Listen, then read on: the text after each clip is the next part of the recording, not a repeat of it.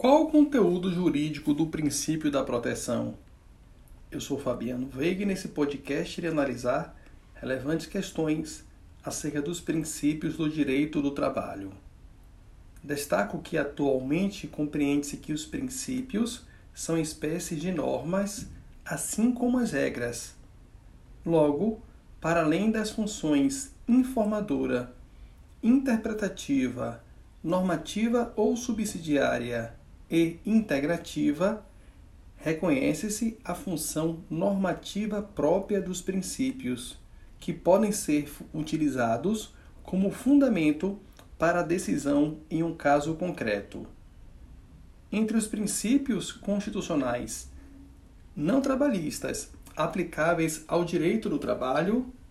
destacam-se princípios constitucionais gerais e princípios constitucionais da ordem econômica e social. Entre eles, o princípio da dignidade da pessoa humana,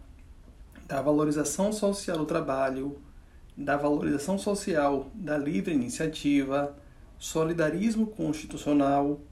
princípio da liberdade de exercício do trabalho, ofício ou profissão. Entre os princípios da ordem econômica e social, que se encontram previstos nos artigos 170 e 193 da Constituição, destacam-se os princípios da valorização social do trabalho, da justiça social, da função social da propriedade, o princípio da busca do pleno emprego e, bem assim, o fato de a sociedade estar fundada no primário do trabalho, do bem-estar e da justiça social. Entre os princípios constitucionais específicos do direito do trabalho, podem ser mencionados os princípios da não discriminação ou da igualdade material, o princípio da continuidade da relação de emprego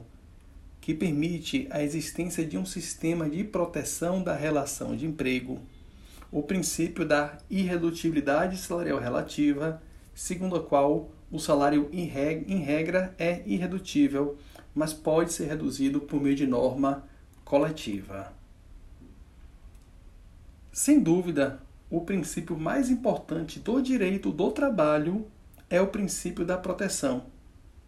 que leva em conta a situação de vulnerabilidade e de hipossuficiência do trabalhador. O princípio da proteção se desdobra em outros três princípios ou subprincípios. Entre eles, o princípio do indúbio promísero,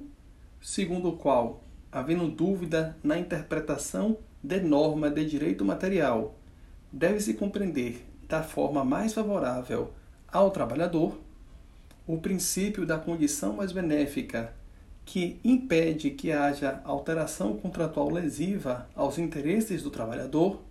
e o princípio da norma mais favorável,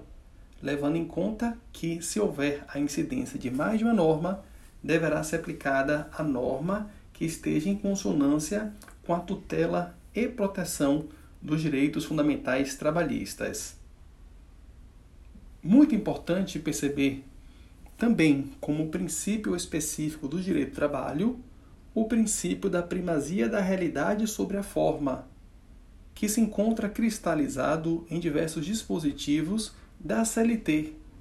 entre os quais se destaca o artigo 9 da CLT, segundo o qual serão nulos de pleno direito os atos praticados com o objetivo de desvirtuar, impedir ou fraudar a aplicação dos preceitos contidos na presente consolidação.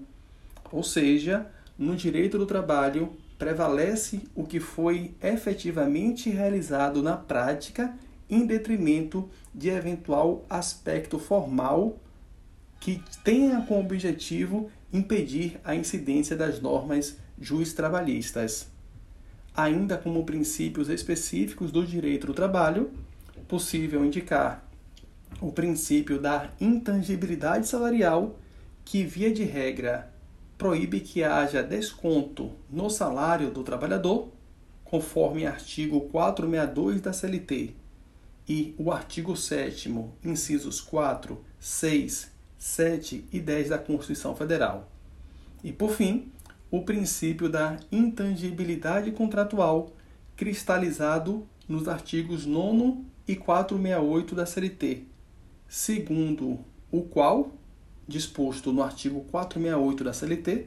nos contratos individuais de trabalho, só é lista a alteração das respectivas condições por mútuo consentimento e ainda assim, desde que não resultem, direta ou indiretamente, prejuízos ao empregado, sob pena de nulidade da cláusula infringente desta garantia.